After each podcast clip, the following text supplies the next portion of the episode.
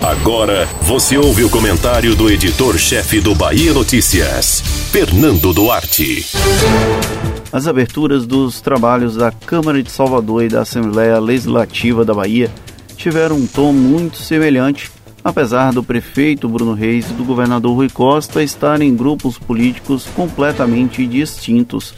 As mensagens investiram na expectativa de que o ano que se inicia será melhor que o último, ainda que o contexto da pandemia do novo coronavírus persista. É o otimismo possível até aqui. Em sua primeira mensagem, Bruno Reis manteve a tradição de listar os prováveis projetos e investimentos, porém seguiu a linha de continuidade da gestão do antecessor Semineto, tudo dentro do roteiro esperado. Até mesmo a já costumeira comparação entre a Prefeitura de Salvador de 2013 e a atual apareceu, algo bem comum durante o período em que Neto esteve no Palácio Tomé de Souza. Mesmo que o ex-prefeito tenha elevado o nível numa comparação simplista com João Henrique, reforçar que a atual administração é uma versão 3.0 do modelo implantado há nove anos é sempre uma boa estratégia. Ainda que a cena política nacional mostre instabilidade e não se perceba a harmonia entre as instâncias da República, o prefeito de Salvador não quis investir tempo da sua fala no tema. Concentrou-se na capital baiana e as consequências da pandemia para a população local.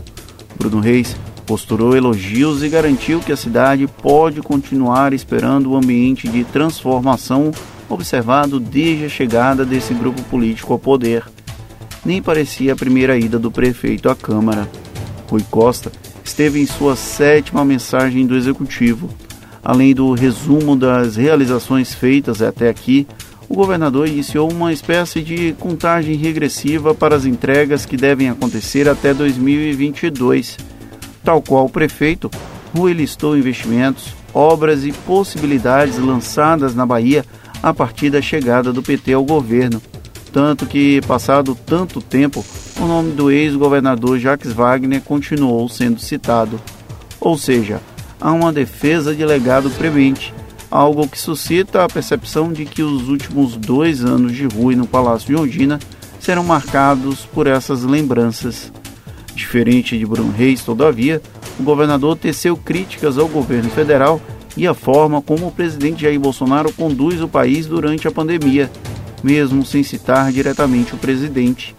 É parte da estratégia discursiva de demarcar território ao tempo em que dialoga com a própria base. Rui não descarta estar nas urnas em 2022, então é bom manter isso vivo.